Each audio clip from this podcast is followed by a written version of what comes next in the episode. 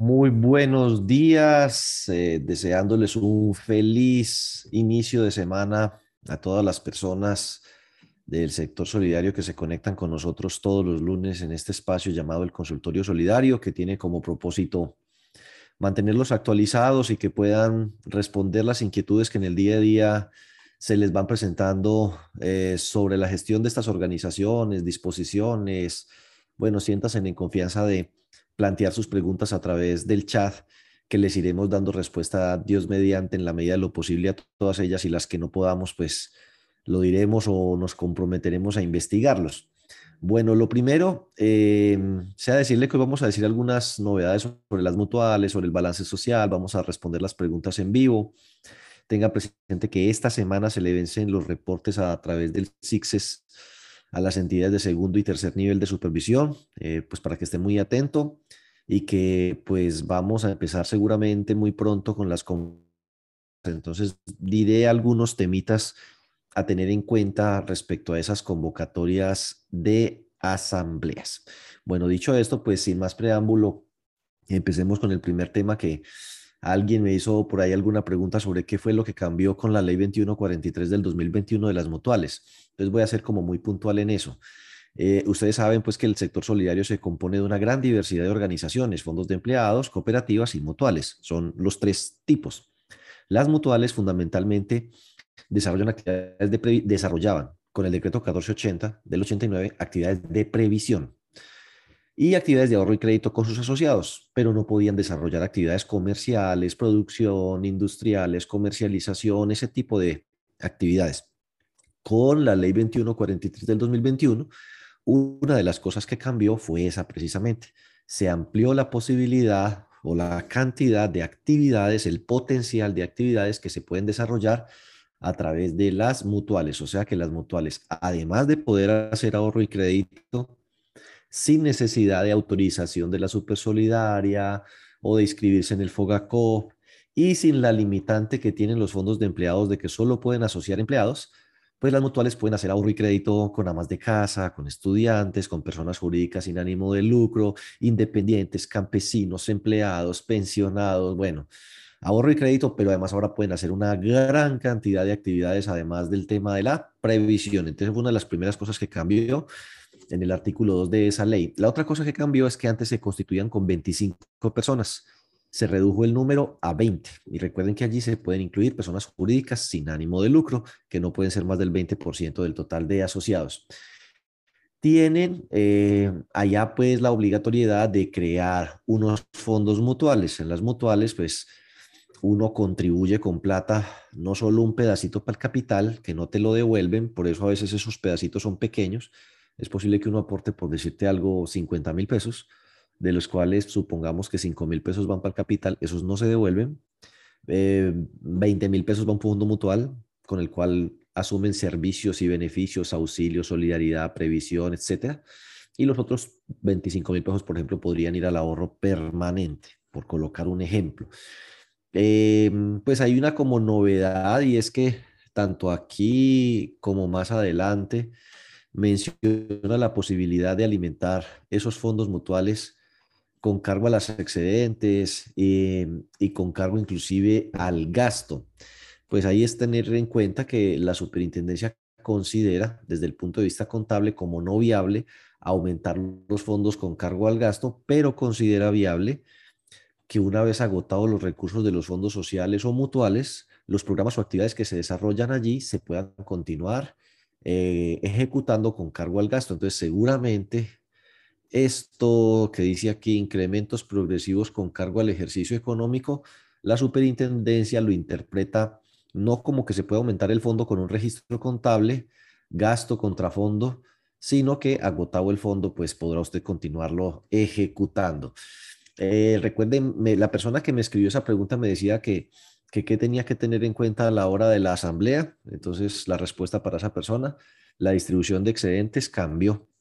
Entonces, eh, si la persona que me hizo la pregunta es de una asociación mutual, váyase al artículo 24 y va a ver que allí le dicen que como mínimo el 50% se debe destinar para educación, solidaridad, imprevistos, reserva y fondo mutual.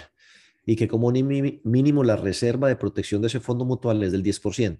Antes era del 20%, o sea que allí hubo un cambio importante. Importante señalar que las asociaciones mutuales son régimen tributario especial, así que tienen que pagar su impuesto de renta. Entonces, para la persona que me hizo la pregunta, artículo 24, un cambio muy grande, artículo segundo, otro. En cuanto al, tipo de actividades que se puede hacer, lo ampliaron muchísimo y el otro, el número de asociados que bajó de 25 eh, a 20. Aquí, pues ahorita que estamos hablando del tema de convocatorias a la asamblea, la mayoría de veces que la superintendencia revisa los estatutos en los requerimientos sugiere que el término de convocatoria debería ser de 15 días eh, hábiles. Entonces, pues revisen sus estatutos. Eh, no es que esté mal, pero la superintendencia cada vez insiste más en que el término correcto es 15 días hábiles de antelación a la asamblea. En el caso de las mutuales, pues de una, de una vez por ley les metieron eso, cosa que no ocurre en la ley de las cooperativas.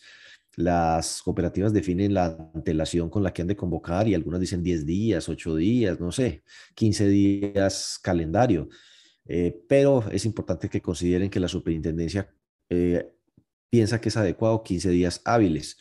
La lista de asociados que se publica es la de inhábiles. Eh, se puede publicar solo las cédulas. Es para que ellos puedan ejercer su derecho a controvertir y decir, no, un momentico, yo estoy al día, no para hacer de ellos escarnio público. Esa lista pues se tiene que publicar con la antelación debida para que la asamblea tenga pues validez. También recuerden que, por ejemplo, en el caso de las cooperativas y los fondos de empleados es distinto eh, la fecha a la cual se establece esa habilidad, mientras que en las cooperativas dice que esa es la fecha que establezca el estatuto, que podría decir perfectamente al 31 de diciembre del año anterior, en el caso de los fondos de empleados es a la fecha de convocatoria. O sea que si se reúnen y convocan un 4 de enero, a ese 4 de enero, que es una fecha muy rara, pero a ese corte del 4 de enero se establece quiénes son hábiles y quiénes son inhábiles. Recuerden que los fondos de empleados de categoría plena que tienen que cumplir con normas de buen gobierno, pues cuando convoquen deben enviar los requisitos de las personas que se van a postular para ser parte de los órganos de administración y control, que deben establecer cómo van a ser los procesos de, eh, ¿cómo se llama eso? Llamémoslo inscripción de candidaturas, de postulaciones para los aspirantes a ocupar cargos en esos órganos y que allá en la asamblea y previo a la asamblea, pues el Comité de Control Social verificará que esas personas que se han postulado cumplen los requisitos del estatuto y allá en la Asamblea o a través de los mecanismos que hayan dispuesto hay que dar a conocer el perfil de los candidatos que se inscribieron. Por supuesto, es posible que uno llegue a la Asamblea sin suficientes candidatos y entonces en ese caso el reglamento y el estatuto preverá que si no se inscribe un número adecuado o suficiente de candidatos, eh, la Asamblea, el presidente puede conceder unos 15 minutos de receso para que eh, la comisión de elecciones y escrutinios proceda a recibir los candidatos, las postulaciones, a verificarse que cumplan los requisitos y se pueda pues completar el número de personas que se requieren. Bueno, eh, aquí en el tema de la Junta Electiva, la persona que preguntó, una cosa que me pareció muy, muy, muy curiosa es que de una vez te van diciendo mínimo deben ser cinco. Bueno, en eso ya se metieron eh, al rancho, como dicen por ahí, le están diciendo la junta directiva no puede tener menos de cinco. Y de una vez le dicen que los suplentes son numéricos. Eso para mí es un error, pero quedó a nivel de ley, así que quedamos fritos. ¿Por qué? Porque uno le deberían dar la posibilidad de que sean numéricos o personales, eso es problema de uno. Y vamos a ver que en el Comité de Control Social quedaron disque suplentes eh, personales. Otra cosa que siento que cambió ustedes pues lo podrán interpretar, es que antes las mutuales eran la única organización del sector solidario en el que el presidente de junta directiva podía ser a su vez representante legal, o sea que no existía ese impedimento. Con esta ley eso pienso yo que cambió. Al leer el artículo 35, eh, claramente me parece que el representante legal debe ser alguien diferente de un miembro de junta directiva, así que eso también cambió. En los órganos de control social, pues eh, hablando de eso, eh, habla de que los suplentes son personales, pero obligan también a la creación de un comité de ahorro y crédito. Eso es una cosa nueva, la superintendencia no ha reglamentado eso, pero ténganlo presente allí. A ver qué más les digo. Bueno, la Junta de Control Social, como ya les mostré, muy raro. Aquí los suplentes son personales. Eh, ¿Qué pueden hacer las, las, asociaciones mutuales? No, pues una belleza. Mírenlo, ahí está, en la 41. Pueden hacer, póngale cuidado. Asistencia médica, previsión exequial, ahorro y crédito, subsidios, funeraria, farmacéutica, gestión para el empleo, proyectos productivos, actividades culturales, ambientales, educativas, deportivas, recreativas, turísticas y cualquier otra cosa que tenga la dignificación de la persona humana y el mejoramiento eh, social. Pueden inclusive extenderlos a los no asociados en razón del interés social y el bienestar colectivo, no con tal de ganarse plata para embolsillársela a los asociados. Así que lo de la reserva especial se mantiene.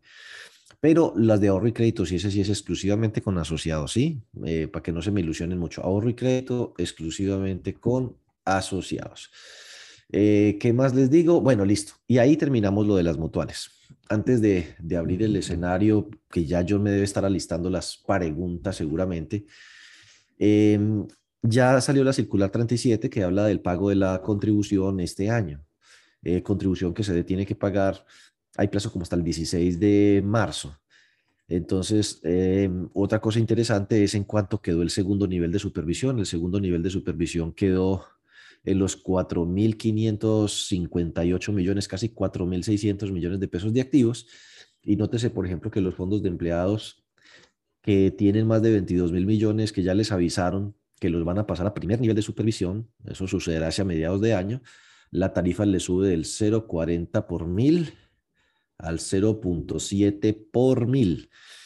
Eso significa 0.3, 0.3 sobre 0.4, le sube un 75% la tarifa, o sea que el fondo que haya pagado el año pasado 20, ahora va a pagar 35 millones de pesos por la supervisión. Ese va a ser uno de los primeros golpecitos de ser fondo de empleados de primer nivel de supervisión Además, pues de que les va a tocar empezar a reportar mensualmente, pero seguramente eso será a partir del año siguiente. Otra cosa que tienen que tener presente los que se conectan aquí con nosotros, que son cooperativas con actividad financiera, que hay que decir que a veces se conectan bastantes. No se les vaya a olvidar, échenle una miradita a la circular 23 de diciembre del 2020. Allí fue donde se estableció el tema del balance social. En ese tema del balance social, las cooperativas de ahorro y crédito o con actividad financiera, porque las hay multiactivas o integrales, tienen unos formatos anexos, el anexo 1 y el anexo 2 a esa circular 23, y tienen que hacer un reporte a la supersolidaria eh, sobre el balance social. Entonces eso es lo primero. Y aquí decía que la responsabilidad del diligenciamiento y reporte de esa información es responsabilidad de los órganos de administración que deben presentarlo a la asamblea como parte del informe de gestión. Entonces, ya que están eh, haciendo sus, informes de gestión, no se olviden incluir este balance social dentro de su informe. Aquí dice, debe contener como mínimo los resultados de esa medición de balance social. O sea, ese fue un embeleco en el que se metió la supersolidaria, ni modo. La recomendación para las demás entidades es que consulten la circular 23 del 30 de diciembre del 2020, sus anexos 1 y 2, miren los indicadores que hay allí de balance social, en la medida de lo posible empiecen a calcularlos como un ejercicio propio para presentar informes a la asamblea y como preparación porque en algún momento probablemente esto lo pongan a hacer al resto de entidades. Están ensayando con las cooperativas de ahorro y crédito y según ese ensayo es posible que se lo pongan al resto. Esa fue la intención inicial cuando salió la primera circular. Todo el mundo lo tenía que hacer. Pero como el tema resultó tan complicado, al final terminaron dejándoselo solo las cooperativas de ahorro y crédito, que ya han reportado 19, 2020, y ahora entre el primero y el 28 de febrero, o sea, este mes, les toca reportar el 2021. Pero es muy importante que tenga presente lo que dice ahí. El informe de balance social como mínimo debe contener lo que hay allí, debe incluirse en el informe de gestión y si no, vea, aquí le pegan su amenazadita. La amenazadita no se le niega a nadie. Numerales 6 y séptimo, artículo 36 de la ley 454. 200 salarios mínimos que le pueden poner la multa a las personas. ¿Por qué digo eso? Porque aquí le están diciendo, la responsabilidad será de los órganos. O sea, que si eso no se llega a hacer, al que le abren proceso de investigación es al representante legal y a los miembros del Consejo de Administración. Hubo, sin embargo, el 11 de marzo del 2021 una circular que decía, oiga, Como ha habido tantos problemas con esto, vamos a modificar un poquito el tema de las fechas. Entonces, ustedes van a reportar eso hasta el último día de febrero de cada año. Entonces, tienen este febrero para reportar el 2021. Y dice aquí que eso hay que descargarlo e incorporarse al informe de gestión que se va a presentar a la Asamblea. Ahí en la página web de la Superintendencia ya está publicado el año 2020, el 2019 creo que se los mandaron a sus correos. ¿Qué más dice allí? Bueno, que eh, ustedes deben presentar los del 2020. Eh, no se van a presentar en el 2021, sino que se van a presentar en el año 2022, o sea, ahorita. Entonces, ahorita, el balance social del 2020 hay que presentarlo ahorita. Y como el del 2019 no se pudo presentar en su momento, aquí le dice, los resultados del balance social del 2019 también se van a presentar en el 2022. Entonces, señores, si ustedes son cooperativas con actividad financiera, recuerden que tienen que presentar balance social con los anexos 1 y 2, formatos de la circular 23 en esta asamblea, año 2019 y año 2020, incluir los informes de gestión, que no se les olvide, por favor. Bueno, decir dos cositas antes de responder las preguntas, John, para que se me vaya listando. Ya las tasas de interés prácticamente volvieron al nivel que tenían antes. El IBR, que es el que se anticipa primero a las modificaciones para arriba o para abajo, ya va en 4.49. La ETF va de en 3.70 y pico. Eh, y las previsiones todas apuntan a que eso rapidito va a estar entre el 5 y el 6% a mediados de este año. Así que las tasas de interés como que chao, tasas bajas, sobre lo que hay bastante debate respecto a la conveniencia o no de eso, pero lo cierto es que la inflación de los últimos 12 meses, incluido enero, está pues desbordada, cerquita del 8%, y la inflación del año pasado fue 5,62 y la de este año puede estar entre 4,4, 4,8% por ahí. Entonces, el Banco de la República ha estado subiendo las tasas a ver si la gente deja de comprar tanta vaina, de endeudarse tanto y merma. Eso le va a quitar pues presión al sector solidario respecto a la competencia alguito, por lo menos por el lado de las tasas, pero le van a subir el costo del apalancamiento a aquellos que captan CDAT o están endeudados con obligaciones financieras. Los fondos de empleados de que yo les prometí que iba a hacer un análisis de cómo les fue en el año 2021, recuerden que el estadístico más cerquita que tenemos es el de los fondos de empleados de nivel 1 de supervisión. ¿Por qué? Pues porque son los que reportan mensualmente, entonces tienen información publicada inclusive de noviembre del 2021. Los otros están muy vieja todavía, está a septiembre del 2021.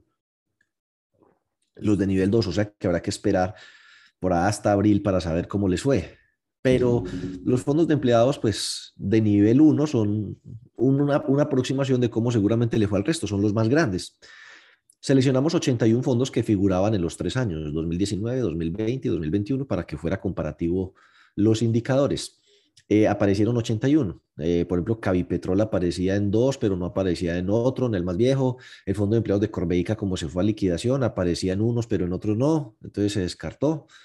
Eh, entonces nos quedamos con los 81 que aparecían en los tres años. Y tenemos lo siguiente. En crecimiento de asociados, pues digamos que me deja un poquito como triste, como aburrido, ver que llevamos dos años continuos de reducción en el número de asociados. En el 2020 se disminuyeron tres en el 2021 se redujeron dos y apenas uno de cada cinco creció por encima de estos eh, porcentajes. Entonces, primera conclusión, la base social de los fondos de empleados más grandes de Colombia se ha caído. Eh, segunda conclusión, eh, le ha ido mejor un poco a los ahorros el año pasado que a la cartera.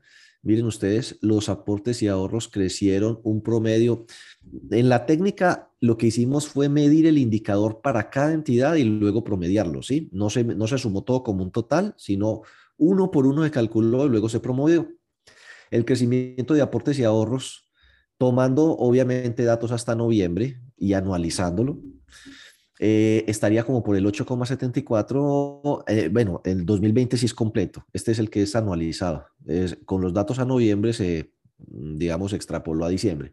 Está en 4,49. Entonces, pues una primera cosa es hay una desaceleración, a lo mejor por el decrecimiento de dos años ya continuos de la base social el crecimiento de los aportes y los ahorros es más lento. De hecho, en promedio eso está en 4,49, significa que está por debajo de 5,62, por debajo de la inflación, es como si no hubiéramos crecido.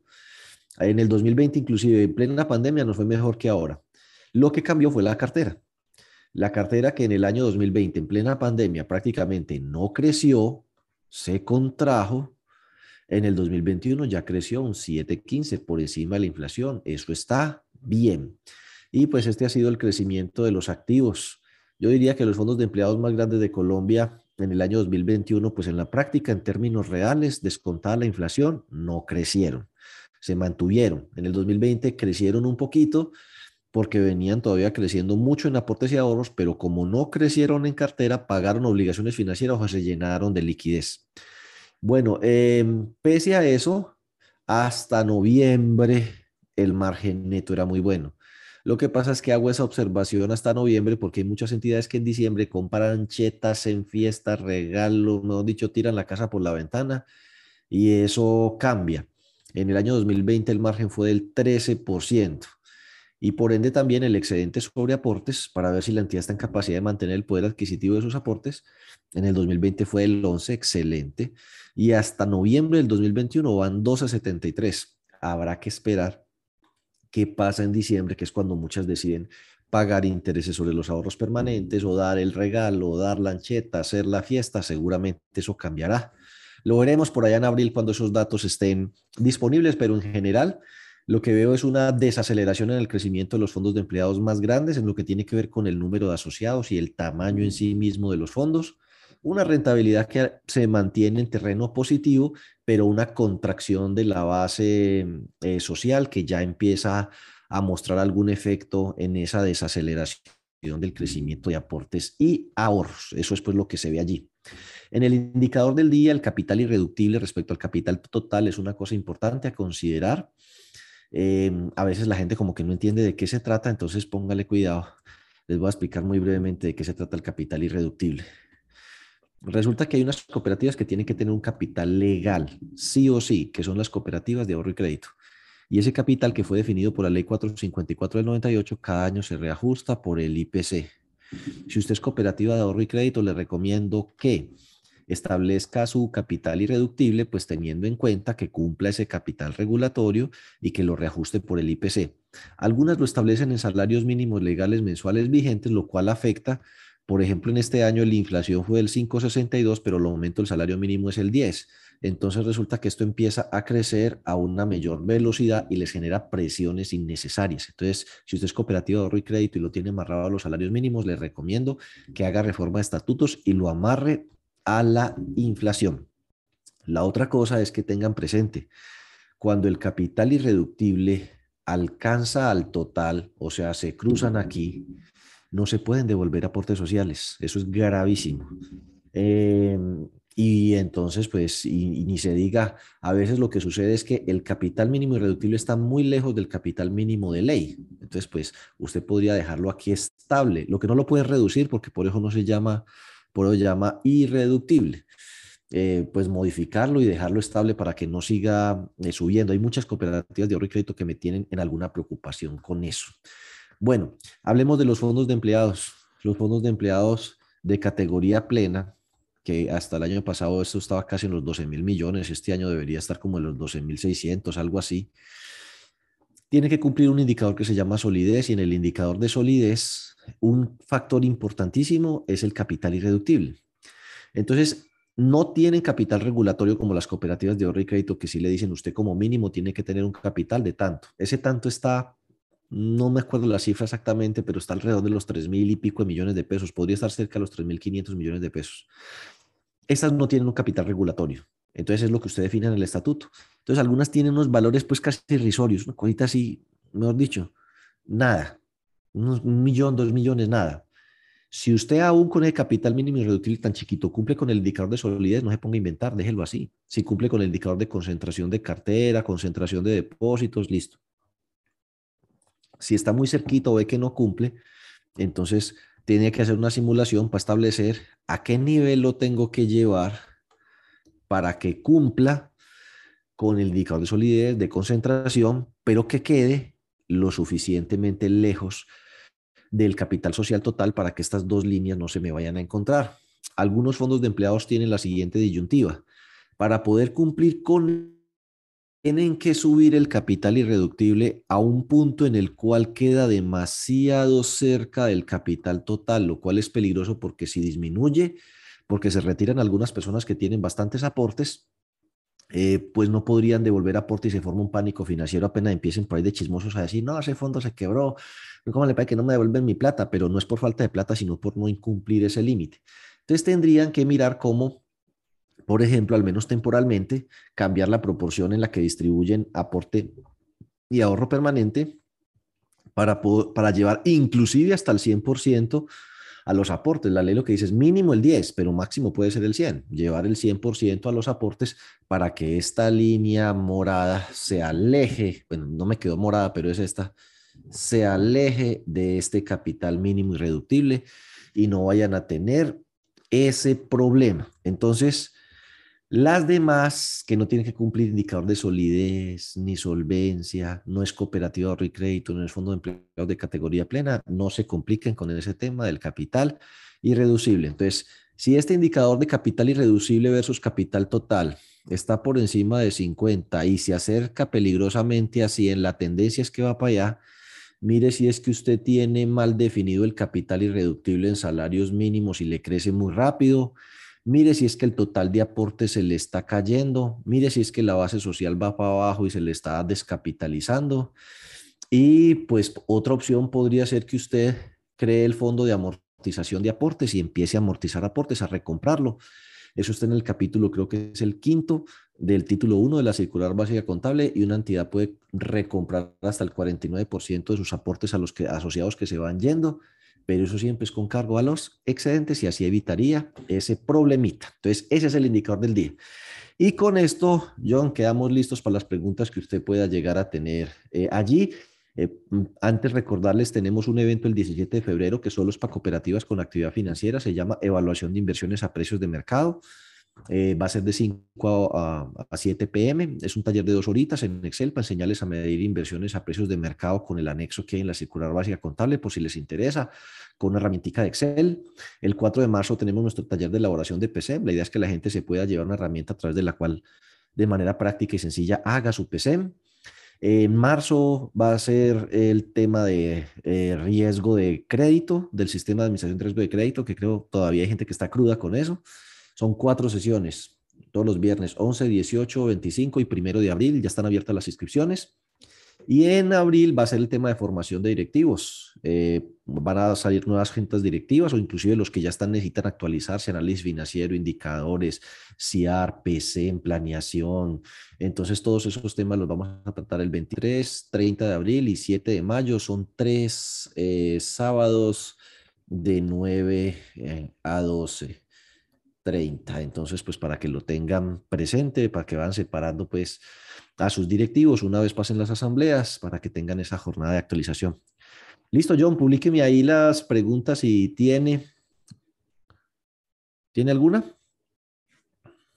Claro que sí, sí, señor. Tenemos buenas preguntas, muchas, también desde el canal de YouTube. Entonces, Eso, saludos a las personas del canal de YouTube que siempre nos apoyan. Invitarlos a todos por favor también a que se suscriban al canal, que activen la campana de notificaciones.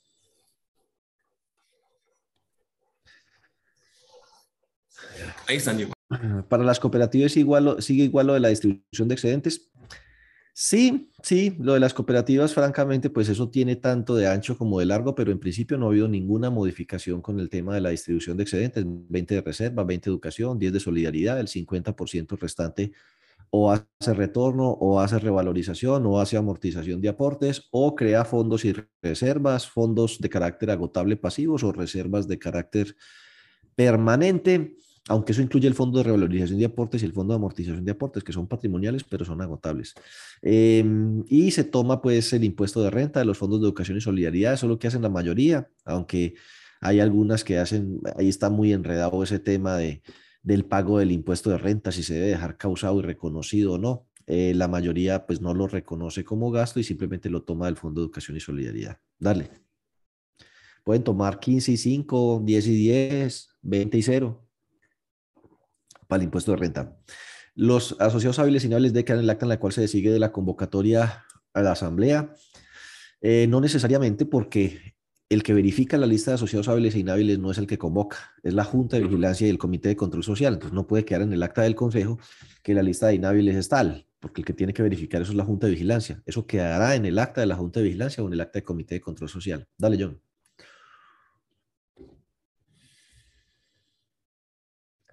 Le agradezco, tengo una duda, la cooperativa cafetera tiene su propia flota de transportes, debe contabilizar los gastos de transportes con su flota, por ejemplo, eh, el café patrillado, se registra como fletes en el área de café, pero a su vez en un ingreso para el atrás. Uy, pucha, pregunta tan larga. Valor del gasto, pero esta información para la top, ¿se puede esta operación los estados financieros? Uf, mujer, no, pues esa pregunta sí está muy de para arriba. Porque ustedes dicen que tienen su propia flota de transportes. Eh, pues bueno, el tema de los gastos de transporte debe estar en la sección café si es que ustedes manejan centro de costos para efectos de establecer cuánto es el valor real eh, que se ganaron, el margen operacional o el margen bruto del tema de la sección café, ¿cierto? Pues supongo yo que todos los gastos de transporte tendrán que llevarlos por el costo eh, del café, ¿cierto? Eh, porque están asociados a, la unidad de negocio del café, es lo que le puedo decir por ahorita. bueno, listo, dale, John. En una cooperativa de aporte y crédito puede tener como asociado una empresa limitada con ánimo, una cooperativa de aporte y crédito puede tener como asociado una empresa limitada con ánimo de lucro. Sí no.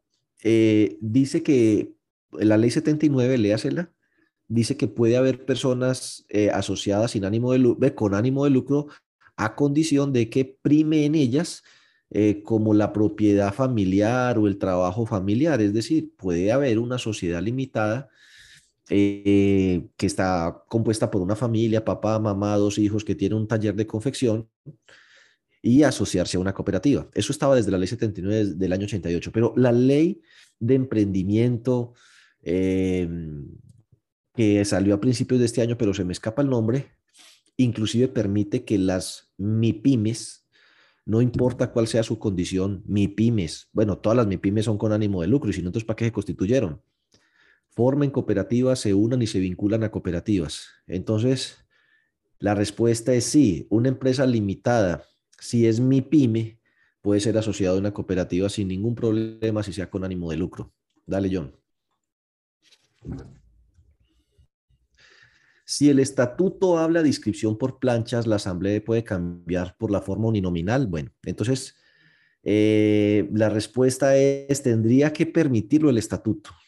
Los estatutos a veces dicen que eh, el sistema de elecciones eh, podrá ser nominal, podrá ser por plancha, según lo determine la asamblea. Entonces, tiene las dos opciones. En ese caso, la asamblea puede cambiarlo.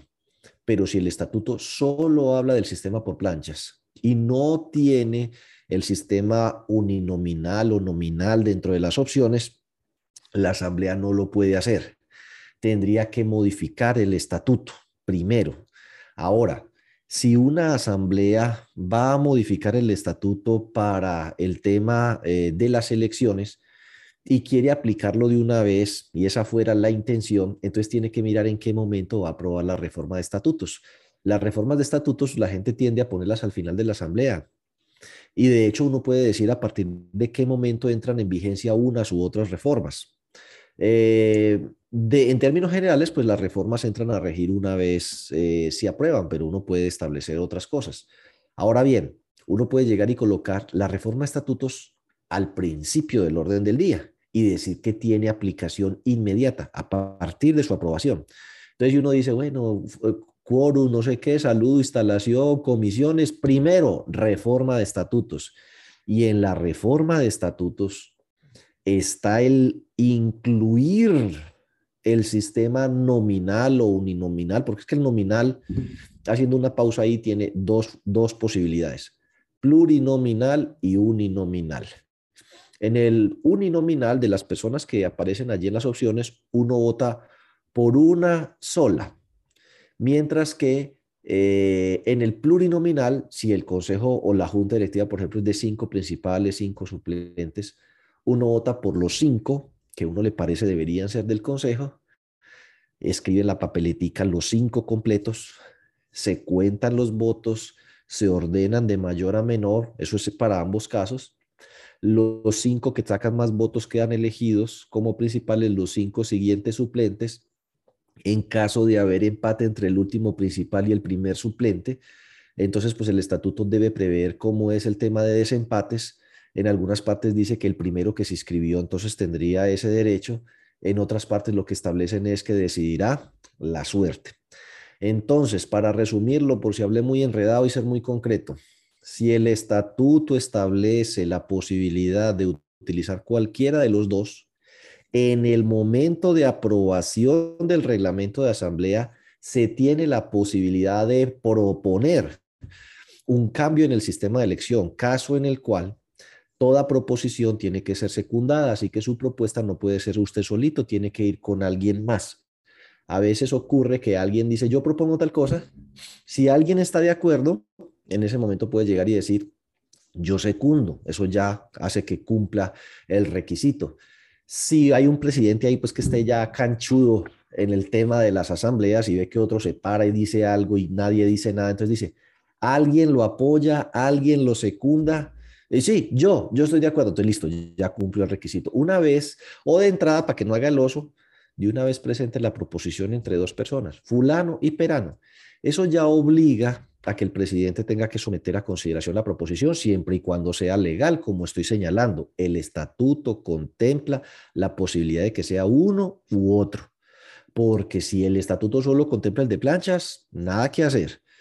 Pero suponiendo que se pudiera o que ustedes reformaron el estatuto al principio de la asamblea, eh, muy al principio, entonces pues uno puede proponer cuando están aprobados, antes de la aprobación del reglamento de asamblea, ojo, eh, entonces, no, es que así está como berraca. Pero bueno, listo. Dice uno, propongo que modifiquemos el reglamento ahí cuando están aprobando el reglamento de asamblea, en modificar el sistema de elecciones de planchas a uninominal.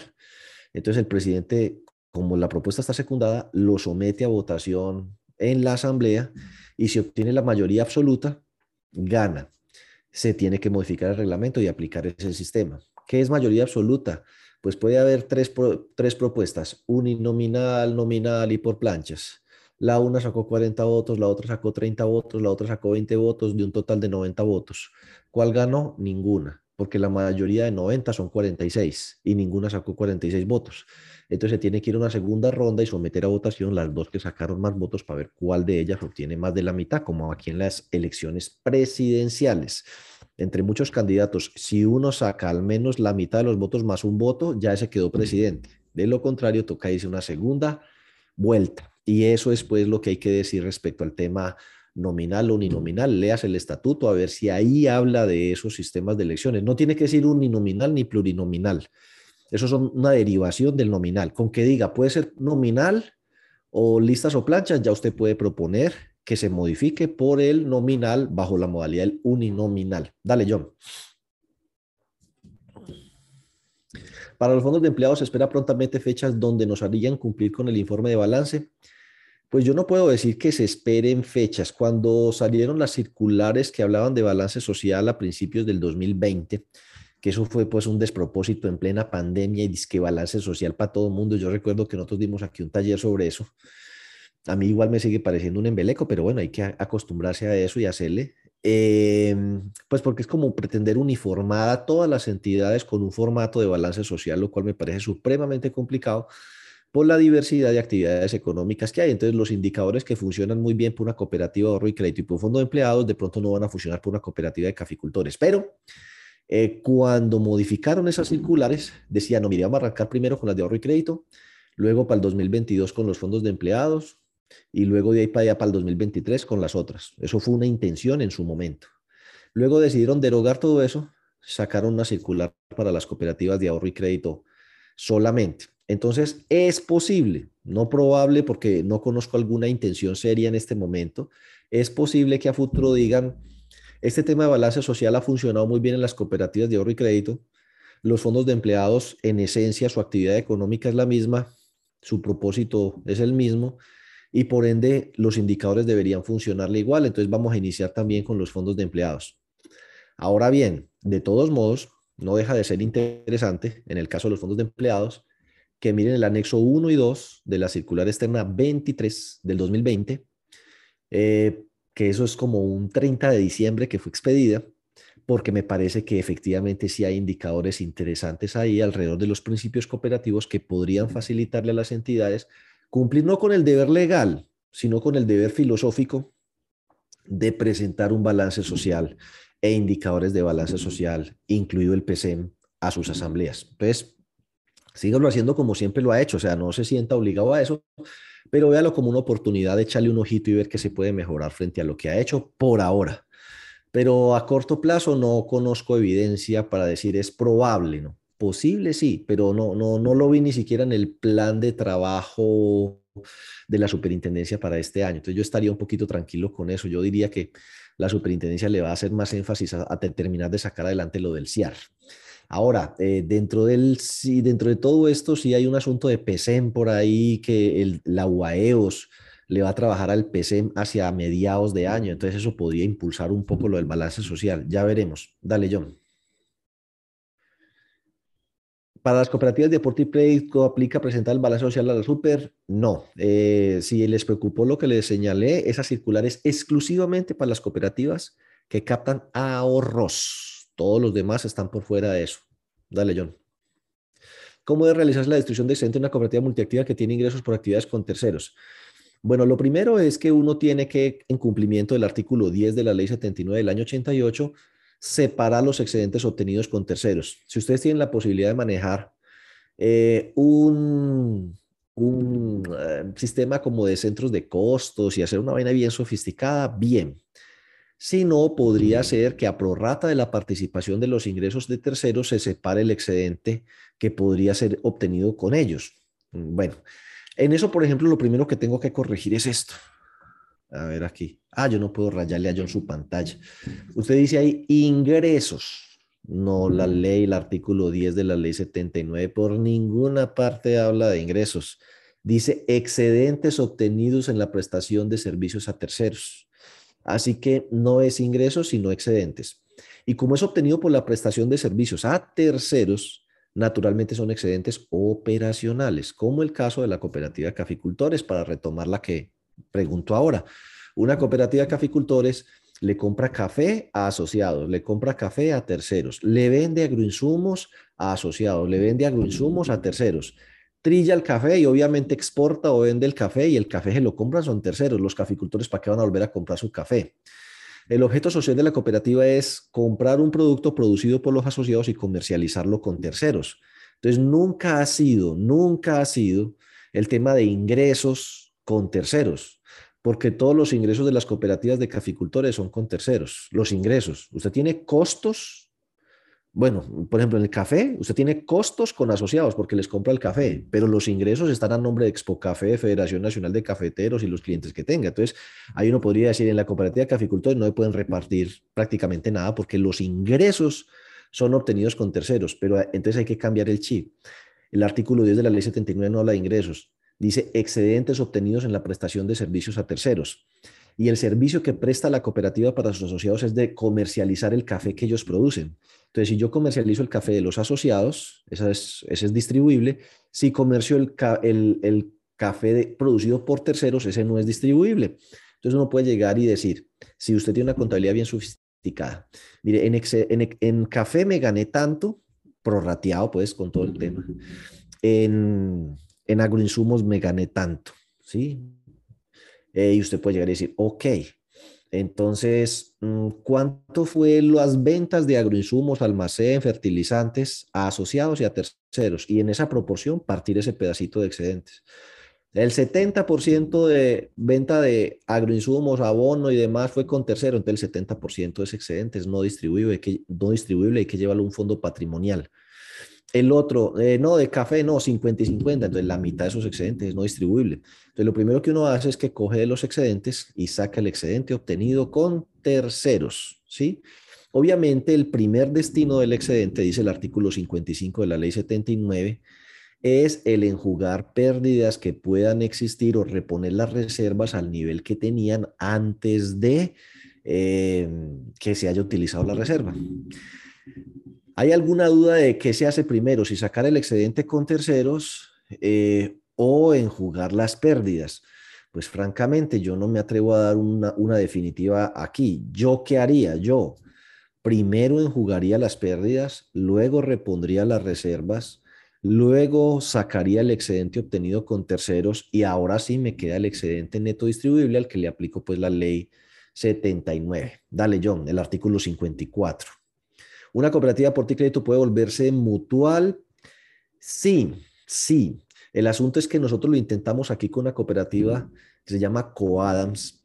Eh, hicimos todo bien, pero la superintendencia al final, pues la verdad no logró resolver porque no existe antecedente de, esa, ah, de ese movimiento porque en las mutuales, el asunto es que en las mutuales no te devuelven los aportes. O sea, eso es por secula seculorum, mientras que las cooperativas y fondos sí devuelven los aportes. Entonces, en esa transformación nos tenían que aceptar que un pedacito de los aportes se quedaba en el capital social, pero el otro pedazo grueso iba a ir al ahorro permanente de cada asociado. O sea que eso en la, en la transformación el balance cambiaba completamente de un montón de plata que había en el patrimonio de capital social, al transformarnos en mutual, la gran mayoría de esos recursos iba a quedar ese en ahorro permanente. O sea que si yo era, por ejemplo, asociado, yo decía, mire, cójanme 100 mil pesos para el capital social para arrancar. Y de los otros 9 millones 900, pásemelo al ahorro permanente. Eso la superintendencia pues nunca lo logró entender. Eso pues se envolvieron en la bandera de Colombia, fueron y vinieron y a la final no pasó nada. Pero, pues, ¿cuál sería la ventaja que yo le vería? La posibilidad precisamente de manejar ahorros. Esa es la que yo le veo, la posibilidad de manejar ahorros, porque tributariamente, por ejemplo, las dos son régimen tributario especial y tienen que hacer exactamente lo mismo, pero pueden manejar ahorros sin la pesadilla esta de ser cooperativa con actividad financiera. Yo le veo mucha potencial a las mutuales como para nacer desde cero, pero transformarse de cooperativa en mutual es bien complicado por el tema de los aportes. Dale, John. En las cooperativas de ahorro y crédito, en la distribución de excedentes, si se crea un fondo mutual, ¿ese fondo también se incluye en la distribución? No. Eh, a ver, porque los fondos mutuales no se pueden alimentar con excedentes. La asamblea es la encargada de crear los fondos mutuales y establecer las contribuciones obligatorias para tales fondos pero en la distribución de excedentes no se incluye nada para los fondos mutuales porque los fondos mutuales no se alimentan con excedentes, se alimentan exclusivamente con contribuciones de los asociados. Dale, John. El tablero de indicadores de los fondos de empleados. Si es ese que hice ahí con datos a noviembre de los fondos de empleados de nivel 1, eh, con mucho gusto, me, me mando un correíto, se los comparto. Eh, sí, puede ser. Pero si es pues el de los fondos de empleados, el análisis completo que hacemos al cierre del 2021, ese les toca esperar hasta abril, que es cuando la Supersolidaria publica los estados financieros que apenas va a empezar a recoger la semana entrante. Entonces ahí sí miramos el sector, pues fondos de empleados de nivel 1, de nivel 2, de nivel 3, mutuales, cooperativas, pero esa información no está disponible todavía. Entonces, si es el del nivel 1, que tiene información parcial a noviembre, que hice para el día de hoy, que tiene 81 fondos, con mucho gusto me manda un correíto. Si yo como cooperativa le otorgo un crédito a un asociado que esté reportado en data crédito, ¿estoy incurriendo alguna sanción? No, es exactamente lo contrario. Si usted eh, lee la ley de habeas data, a ver, vamos a buscarla por aquí inclusive. La ley de habeas data fue modificada por una ley, a mí se me olvida el número, pues 2153, 21 algo, pero llamemos la ley de borrón y cuenta nueva 2021 la ley 2157.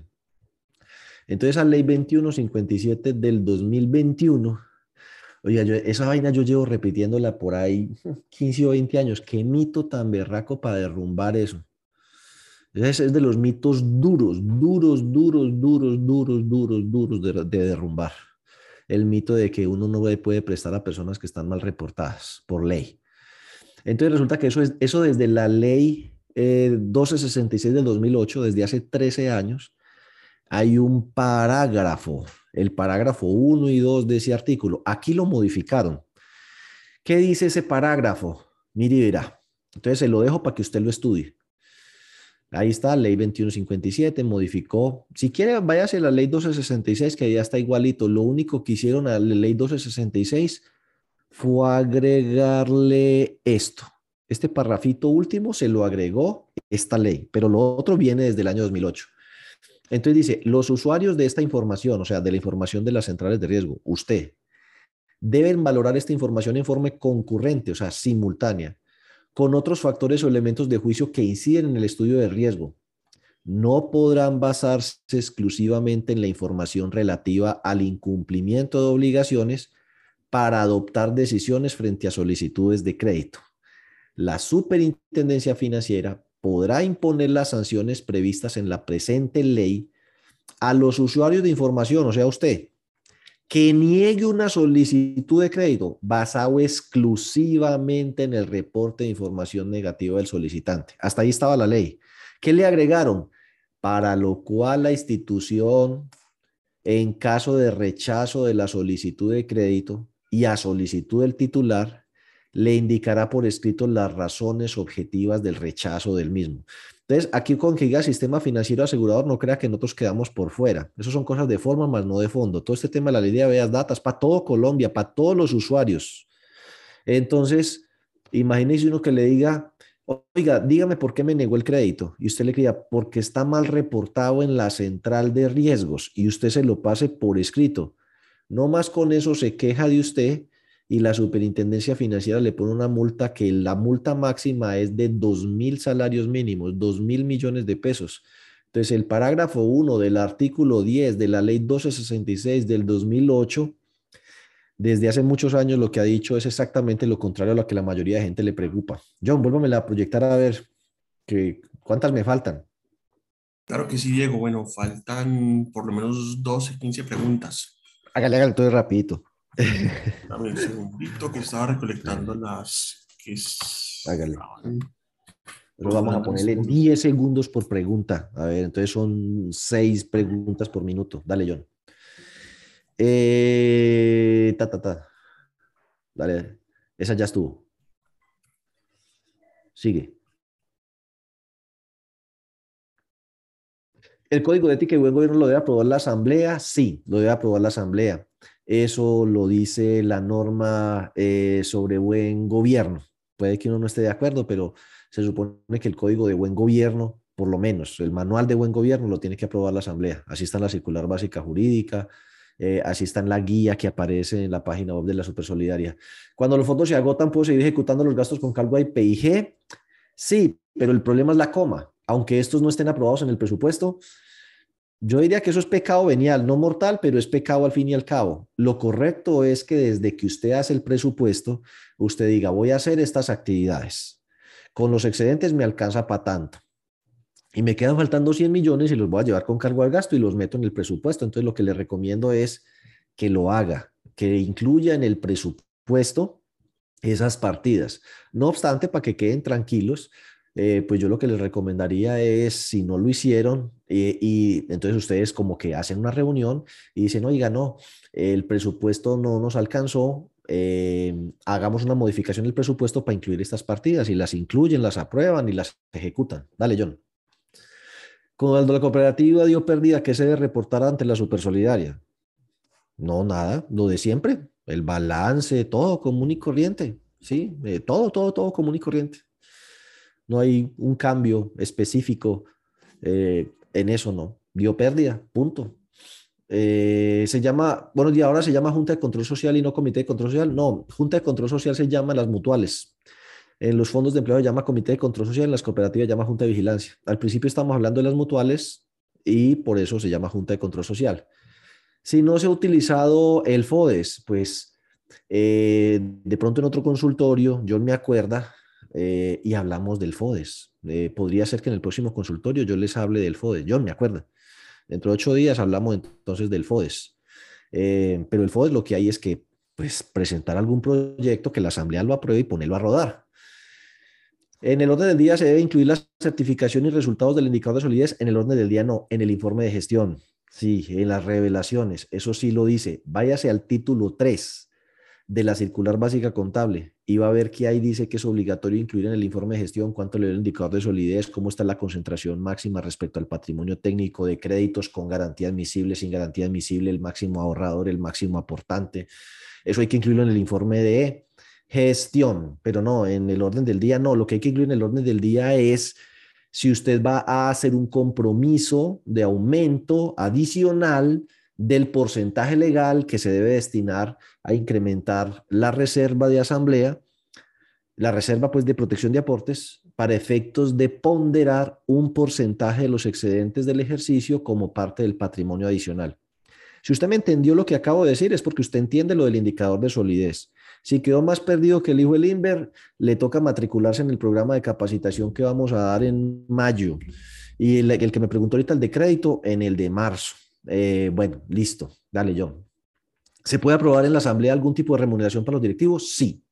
Sí, la asamblea es la única que lo puede hacer. Para un fondo de tercer nivel que está presentando pérdida, no tiene reserva y en el patrimonio ya se absorbió los aportes, ¿qué pasaría? No, eso está en causal de disolución y liquidación. Eh, analice seriamente si, si, si va a poder continuar como negocio en marcha y si ve que definitivamente no, infórmelo en la asamblea y y tomen decisiones, pero si usted me dice que las pérdidas se le comieron la reserva y se le comió los aportes, están causal de liquidación. Ya lo que deben es decretar la liquidación. Dale, John. ¿Dónde vemos los indicadores para los fondos? Pues la Super no los publica. Yo los calculo y los publico en mi blog. Y eso va a ser por en abril. Dale, John. Ah, bueno, y eso será que recuerden que se metan a nuestro podcast, que esto se publica en el podcast eh, que tenemos en Spotify. ¿Y ahí terminan las preguntas, John? Bueno, por lo, sí, señor. por lo demás, no sé, yo veo que don Héctor Valencia tiene la mano levantada, si va a hacer la pregunta y con eso terminamos hoy y nos vemos dentro de ocho días, agradeciéndoles pues a todos.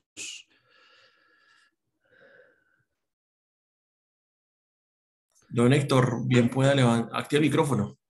John, buen día. Uy, qué pena, se lo desactivé. Otra vez.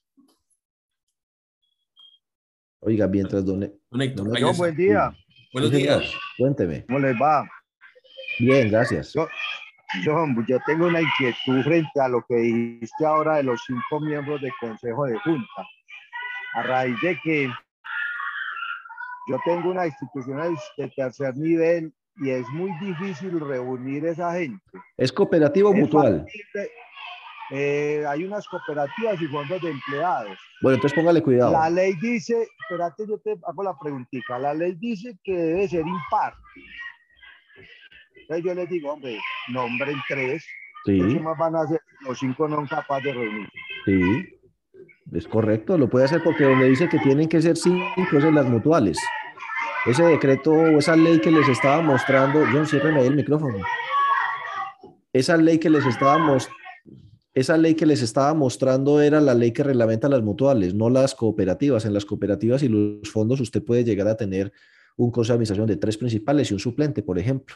Eh, entonces no habría ningún problema. Y en los fondos de empleados es eh, igual. Que si un fondo de empleados puede proponer un 30% para los fondos de bienestar, sí, claro, es su decisión que cómo se maneja la revalorización de aportes. Le recomiendo, váyase al capítulo quinto del título primero de la circular básica contable, que ahí le explican cómo se maneja la revalorización de aportes. Y a las demás personas, muchísimas gracias y nos vemos entonces dentro de ocho días. Feliz semana.